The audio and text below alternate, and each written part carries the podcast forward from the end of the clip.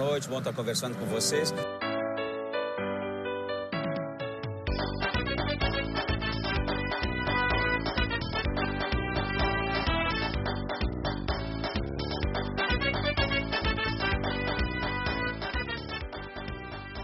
Olá a todas e todos, aqui é André Rodrigues da Silva, faço parte do ChavaCast, o podcast da torcida Chavante, e hoje eu estou aqui com o César Lascano, que vai falar um pouco pra gente do, do lançamento do seu livro, o Contos da Arquibancada. O César, ele faz parte da torcida rubro-negra há muitos e muitos anos, é uma história que vem de berço, e hoje a gente vai conversar com o autor da obra, mas também com o torcedor, com, com, com, com o torcedor César Lascano. Boa noite, César. Como é que tá? Salve André, boa noite. Boa noite para toda chavantada que nos ouve. Boa noite, boa noite. Muito obrigado pela tua presença, por ter aceitado conversar com a gente antes desse lançamento do, do teu livro. E César, eu, eu queria, eu, eu recebi o teu livro, eu achei muito bacana por diversas questões e eu a gente vai conversando aqui ao longo do, do da nossa edição para que tu fale um pouco sobre as principais peculiaridades que, que esse teu livro tem. Mas logo na orelha do livro, além de outras questões interessantes, tu traz ali uma primeira que se destaca como a principal característica do teu livro, ao meu ver. Um livro que não se detém a permear apenas torcedores chavantes. Falando como escritor, sabendo que é difícil desassociar o torcedor do autor, essa é a ideia fazer com que o teu livro chegue naqueles apaixonados por literatura, independentemente de qual clube a pessoa torce?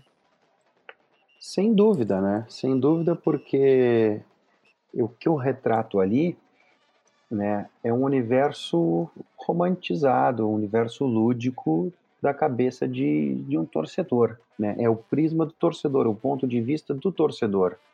Né? E que torcedor é esse? É um torcedor caricato, que, né, que é o torcedor do Grêmio Esportivo Brasil, né, mas que é um torcedor de outrora, né, é uma espécie em extinção, né? Então ali eu estou retratando a nossa essência, né? E essa essência ela vai, ela vai ao encontro do, de, de, do torcedor do, do, de um time do interior, uma torcida apaixonada. É claro, cada torcida, cada clube tem as suas singularidades, né? Mas sem dúvida vai ao encontro de um futebol que está se perdendo, de um futebol de outrora, de, de, de valores subjetivos, né? De características peculiares desse universo desse universo tão específico, digamos assim, que é o universo do futebol. Sim. E como tu tem enxergado, César, essa mudança no futebol? Isso influenciou na, na escrita do teu, do teu livro? Influenciou sim, André, porque eu, eu, eu tinha vontade né, de registrar né, esse torcedor do Brasil caricato, né? Essa é, é, um olhar antropológico da coisa, né? Eu, eu tinha, eu, eu tinha muito, muito esse anseio, assim, essa vontade de fazer um registro do comportamento do torcedor né, chavante. E aí eu digo chavante por quê? Porque é o time que eu torço, é o universo que eu vivi, claro. que eu aprendi a observar, né? Mas guardadas as devidas proporções, cada história com a sua peculiaridade, né? Esse torcedor folclórico, ele existe mundo afora, né? E ele, e ele também vai, vai se perdendo, né? À medida que o futebol muda, né? à medida que, que o futebol vai se mercantilizando, à medida que o futebol vai se ver, vertica, verticalizando no sentido econômico e daí por diante. Ah, bacana, César. E a, a nossa próxima questão, ela pega um gancho é, bem claro com o que tu, tu, me falou agora, que tem a ver com essa emoção mesmo. Eu queria saber sobre a, é, são duas questões em uma, né? Eu queria saber como tu, da época que tu escreveu esse livro, que tu pudesse resgatar esses anos da tua produção. Então eu queria que tu me falasse um pouco desses anos, né, que tu, que tu utilizou para escrever o teu livro e lembrando os momentos que o clube estava passando durante esses anos da produção. É, assim, eu queria que tu me dissesse que é, relações transmitidas pelas emoções uh, se colocam nos teus contos, se existem essas, essas emoções ali colocadas dentro dos teus contos, com relação ao tempo de produção, com o que o clube estava vivendo também durante a tua produção do livro. Olha, com o que o clube vivia propriamente dito, não há uma relação direta, embora a gente esteja sempre sob influência do que vive, né? É, embora a gente seja sempre esteja né, à mercê do ambiente que está, né, do, do, de tudo que a gente vem passando, que está vivendo, mas uh, não está diretamente ligado a essa produção do, do livro.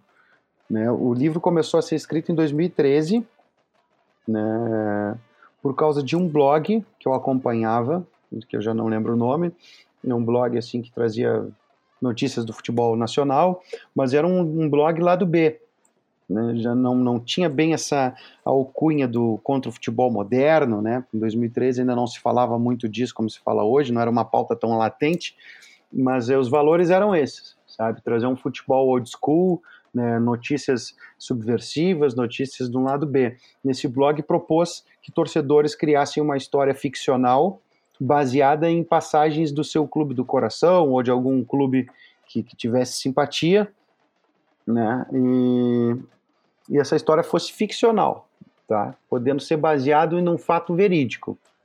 É, e, eu, e eu resolvi me inscrever, né? Eu resolvi, resolvi participar, desculpa. E, e quando eu fui fazer a minha inscrição com a minha história, que eu, que eu escrevi, eu tinha perdido a data.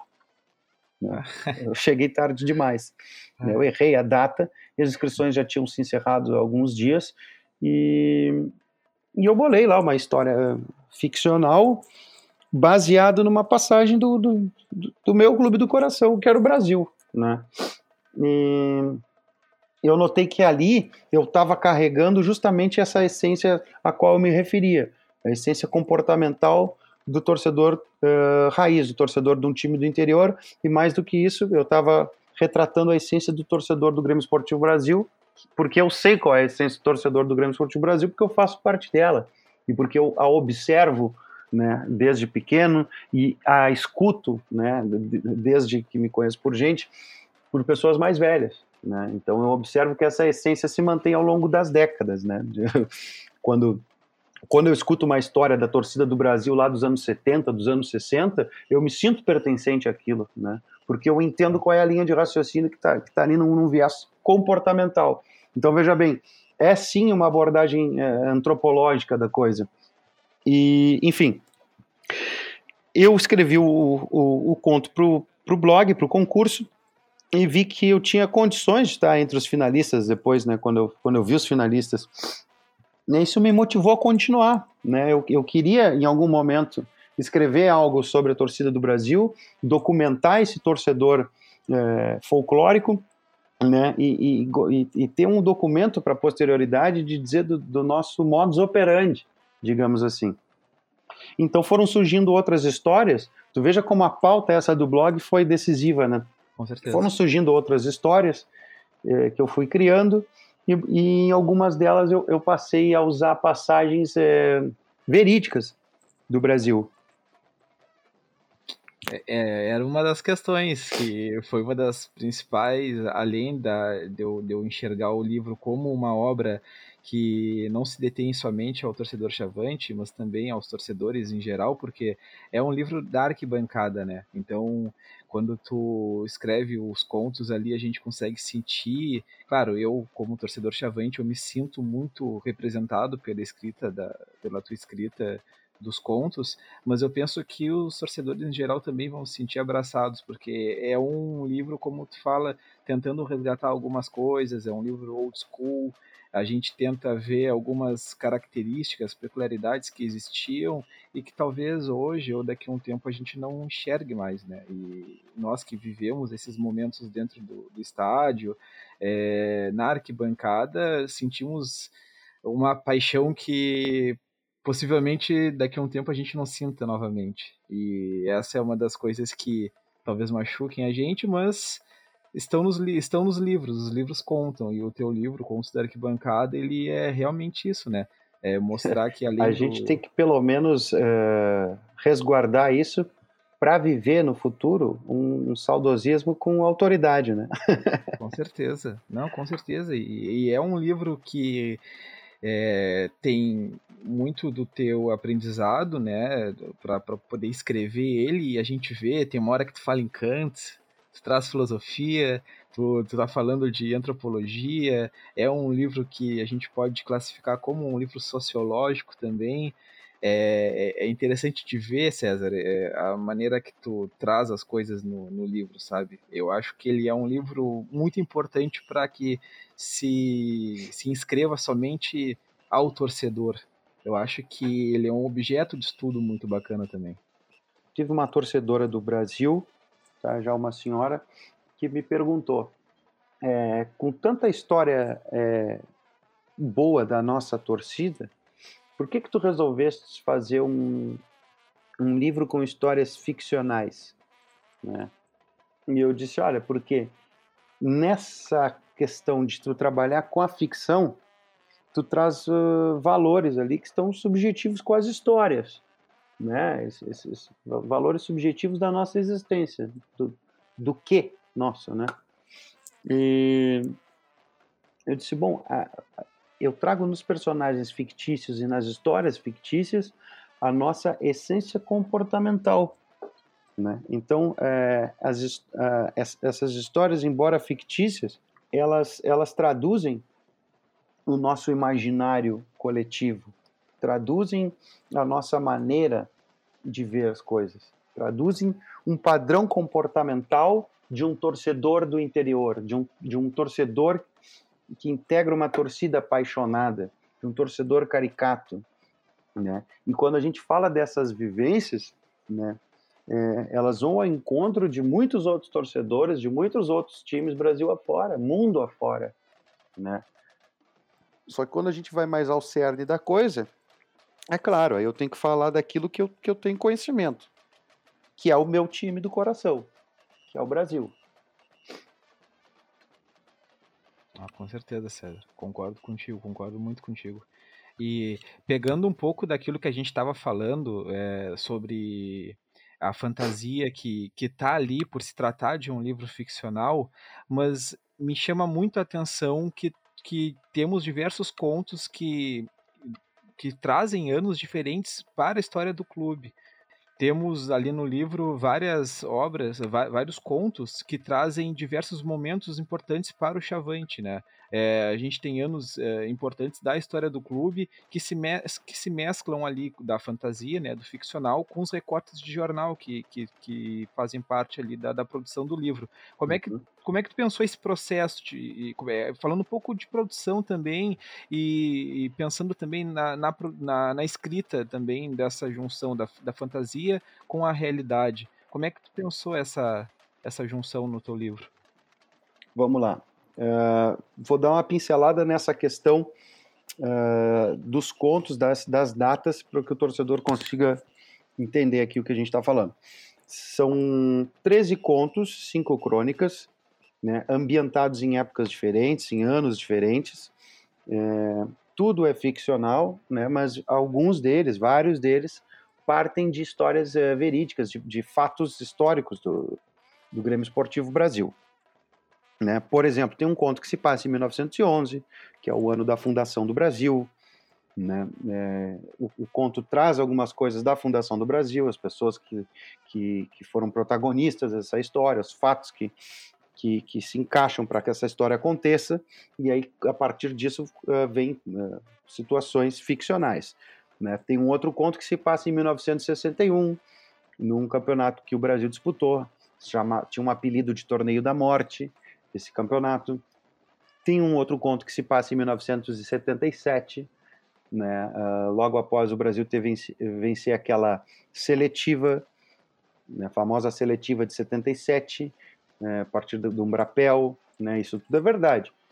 Né, que nos colocou no Campeonato Nacional de 78. O Brasil precisou ampliar o estádio às pressas, porque a federação exigia um mínimo X de capacidade do estádio. Aí esse conto eh, ele gira em torno disso, da história de dois torcedores, por exemplo, né, que querem auxiliar o Brasil é, no processo de ampliação do estádio. Tá, vamos lá. Tem um outro conto que se passa em 97. É, ele, esse conto começa naquele jogo da chuvarada, Brasil e Juventude na Baixada em 1997, Sim. com o gol do Luizinho no final do jogo. Tá? Esse conto chama-se Superstições. Esse é um conto com uma pegada mais cômica, mais alegre, mais descontraída, mais leve. Né? Nesse conto começa a partir daí né? e, e ele, ele gira em torno do gauchão de 97 ele termina no gauchão de 98. Então, veja bem, tu perguntou da questão da, dos recortes de jornal dentro do livro. Eu, eu me dei conta dessas, dessas várias datas, fiz um apanhado dessas datas, né? Pesquisei direitinho dessas situações que eu estou falando, né? fui ver o torneio da morte lá de 61, que dia que foi, né? foi no dia 10 de março, a final, aqui em Pelotas, 10 de março de 61, né? a ampliação do estádio, do, a manchete que o Brasil vai ampliar um estádio em 77 é no dia 20 de maio, se não me falha a memória, né? E eu fiz toda uma lista, lista das datas que eu deveria pesquisar. E eu fui no acervo da Biblioteca Pública, né? Um acervo do Diário da Manhã e do Diário Popular, que eles têm lá todos os exemplares, né, cara? E fui com o Emerson Ferreira, da Nativo Design, que é, é um dos responsáveis por essa parte da diagramação, da arte gráfica do livro, parceiraço, que é Brasil também, cara de uma puta sensibilidade, o pessoal da Nativo pessoal é bom, Design, né, é o pessoal que que é responsável pela parte do, de, do design gráfico do livro, já trabalhou comigo com a, com, no âmbito da música, né, a parte de design gráfico do meu disco Voz Cruz é com eles, é uma galera de uma sensibilidade incrível. Né? Eu expliquei para o Emerson a minha vontade, eu disse, olha, cara, é, parte das coisas que acontecem no livro aconteceu de verdade, né? E certamente, por se tratar de, de, de notícias relevantes na história do Brasil, essas notícias estão nos jornais vamos lá fotografar essas manchetes, vamos lá fotografar essas reportagens. E por que fotografar, pessoal? Porque não é permitido Sim. escanear, né? Acho que antigamente o pessoal até fazia isso, mas tu agride muito aquele papel do jornal, né? E ali tem jornal de, de, de 20, de 30, de 50, de 130 anos, né? Que tu agride muito o papel do jornal com o scanner. Então tem todo um processo que, que é fiscalizado ali pela biblioteca pública né, com a câmera digital, não pode ter flash, tem um grau X de, de aproximação, né, é uma pesquisa e tanto, Isso. tem que usar luvas de látex. fiz pesquisa lá e foi bem assim. Tocar com teus dedos. Assim. Isso. E eu tive que pesquisar, eu cheguei com uma lista de datas, né, isso obviamente eu não consegui fazer em um dia só, né, eu tive que ir mais de um dia lá na biblioteca pública, e o que acontece é isso, que em vários desses contos em que, em que tem essas passagens históricas. No livro está ali uns recortes de jornal da época, né? o que reforça, não, essa história é verdadeira e aí a ideia é justamente causar no leitor essa confusão, né? Sempre, né? Peraí, mas ele já está falando uma história verdadeira e é a história realmente que eu estava pensando, essa que ele está falando, até porque está aqui a manchete do jornal, até onde ele está brincando, até onde isso é verdade, até onde isso é, é criação, porque tá se confundindo as histórias aqui, né? Eu já ouvi torcedor chegar para mim, alguns amigos que, que, já tiveram a oportunidade de ler o livro, e disse: mas naquela história lá, aquele, aquele personagem que tu botou é o fulano, né? E eu, não, não é o fulano, todos os personagens são ficcionais, eles não existem. Não, é que tu não quis botar o nome do fulano, né? Porque é, é o fulano sim, os caras não é. Né? Mas para tu ver como às vezes o chapéu serve, né? Ah, aquela do corneteiro ali deve ter servido para muita gente também. ah, muito bom, César, muito bom. Cara, eu, eu queria te fazer uma pergunta, é, porque eu sei, né, todo, todo o teu empenho na escrita é extremamente importante, mas a gente sabe que a produção ela é feita de muitas pessoas, né, e tem muita gente que está te ajudando, né, seja na produção do livro, na pré-produção, no lançamento e na divulgação. Eu queria que tu falou um pouco da Nativa, eu queria que tu falasse um pouco mais desse pessoal que está te ajudando na produção do livro, na, na, na distribuição e no, nesse pré-lançamento. Vamos lá então. Vamos escalar o meu, o meu time, né? Teu time. É, na produção executiva estou eu, né? Esse cidadão que vos fala, autor do livro, toda a produção executiva, distribuição, né, a parte de a, a minha assessoria de imprensa sou eu mesmo, né? E é uma bagagem que eu trago do meu trabalho com a música, né, cara? Né, pra, por fazer esse serviço para mim mesmo, por fazer para outros músicos, né, por produzir alguns projetos voltados à música e à arte aqui na cidade. Então, Já é, não é uma estrada que me atirei assim sem conhecer nada. Claro. Mas junto comigo, né, me dando uma consultoria valiosíssima, tá o, o, o Lúcio Xavier, tá? cara de 20 anos de Secult. Esse é bom, esse né? é bom. Que é um queridaço, que é Brasil também, né? um cara que trabalhou 20 anos na Secretaria de Cultura, né? e professor, e um cara de um conhecimento extraordinário, de uma sensibilidade muito grande. Na parte uh, gráfica, a Nativo Design, tá? o projeto gráfico é do Emerson Ferreira, né? Uh, comecei com o Valder Valerão, né? então o Valder também uh, botou muito dedo no Contos da Arquibancada, o Valder e o Emerson Ferreira da Nativo Design. Na parte de marketing, o Matheus Corbellini, o Corbellini que está de volta a Pelotas depois de vários anos aí em Portugal. É, eu, eu, ele tinha ido embora, né? Isso, estava em Portugal. O Corbellini está em Pelotas de novo. Massa. É um cara que meteu, meteu aquele projetaço que era o Satolap Game Cultural, uhum. né? Aquele aplicativo cultural, muito bom, muito somava bom, pop, etc e tal. Na época da agência Pulp, né?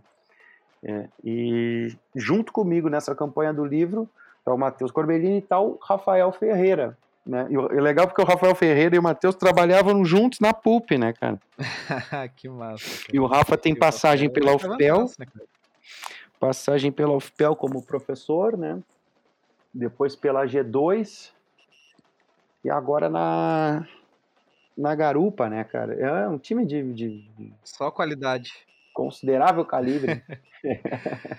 César, é, para a gente encaminhar esse, esse fim de papo, é, eu queria que tu falasse para mim e para os torcedores o que que tu pensa para além do conto de arquibancada. Ele, como a gente conversou já um pouco sobre, ao meu ver, né, o que eu vejo desse livro, que ele não é somente um livro de contos, um livro de crônicas, mas ele é um objeto de estudo. Eu acho ele um livro muito interessante é, para vários segmentos. E eu, eu queria saber é, que a gente está vivendo, claro, um momento muito delicado e complicado por conta da pandemia, mas tu pensa em expandir esse projeto é, para além de Pelotas? Tu pensou em alguma coisa para depois do, do, do, lançamento do, do teu livro? Sim, vamos lá.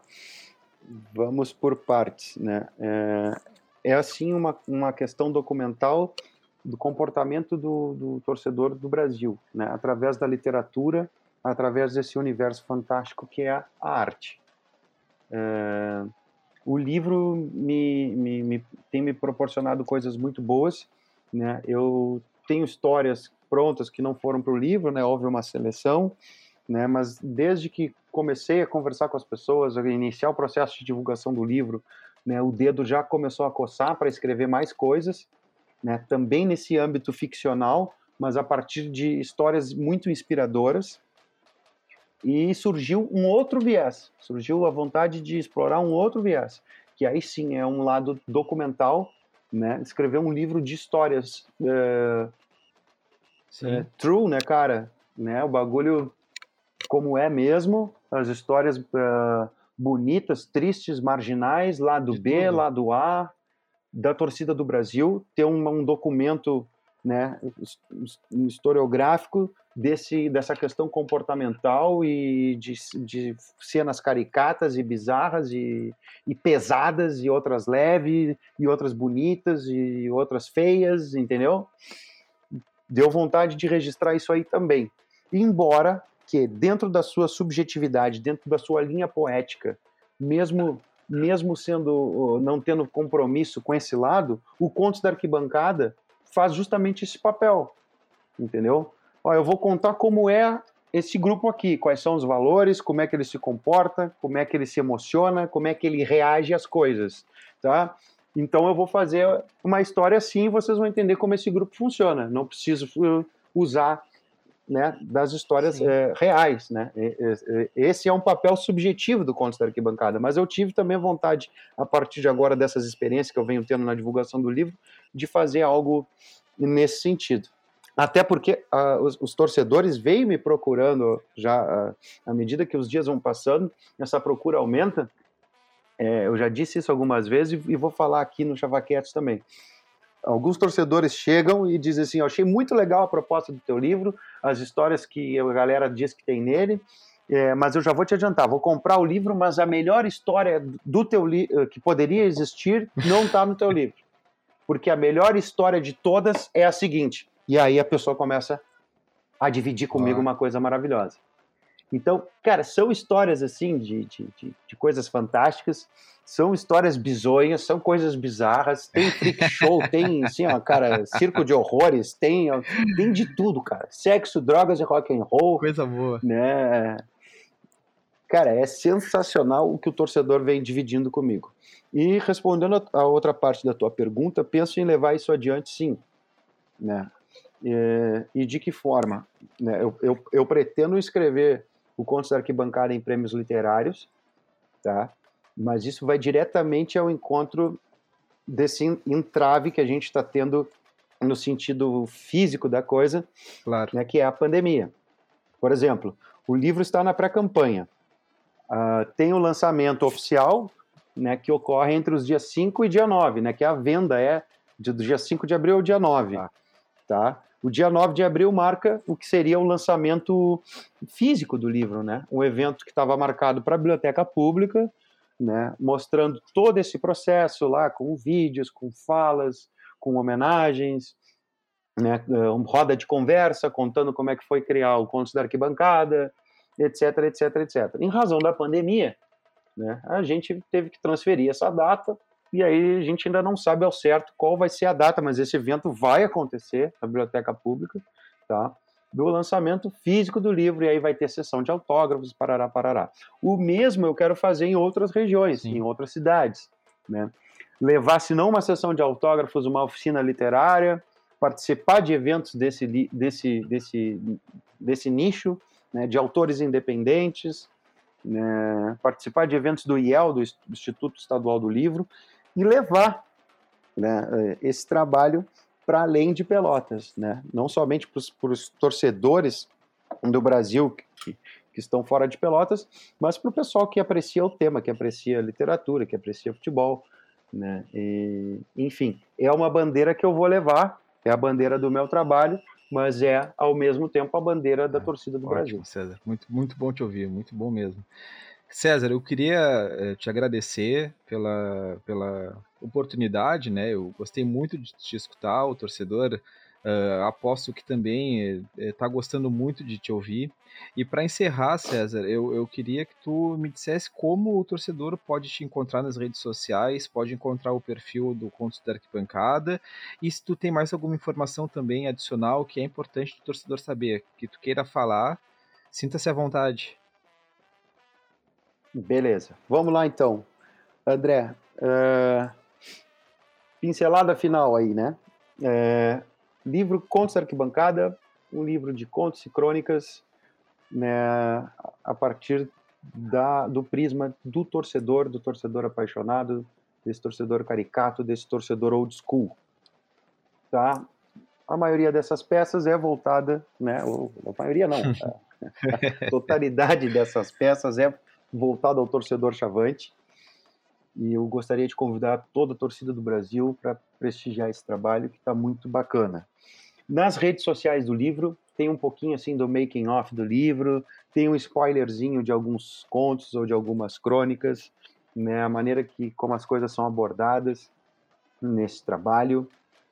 Uh, não deixe de acompanhar então Contos da Arquibancada no Instagram, assim mesmo, Contos da Arquibancada e Contos da Arquibancada no Facebook. Lá nas redes sociais do livro, tu também vai achar um passo a passo, lá uma indicação para tu ir fazer um cadastro no site para compra do livro. Tá? O cadastro é teu nome, teu telefone e e-mail, só isso. Esse cadastro te coloca na lista de pré-venda. Tá? É, as vendas começam dia 5 de abril, mas quem faz esse cadastrinho é avisado quando a venda abre. Tá? E fazendo esse cadastro, vai lá, e efetua a compra com 20% de desconto. Fazendo o cadastrinho, ganha 20% de desconto no preço total do livro. É isso. Espero que todos gostem.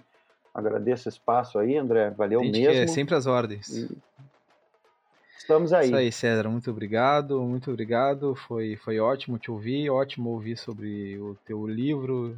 Eu e todo o ChavaCast, a torcida rubro-negra te deseja muita sorte, muito trabalho e muita saúde, né? Porque o momento exige que muita saúde, muito cuidado.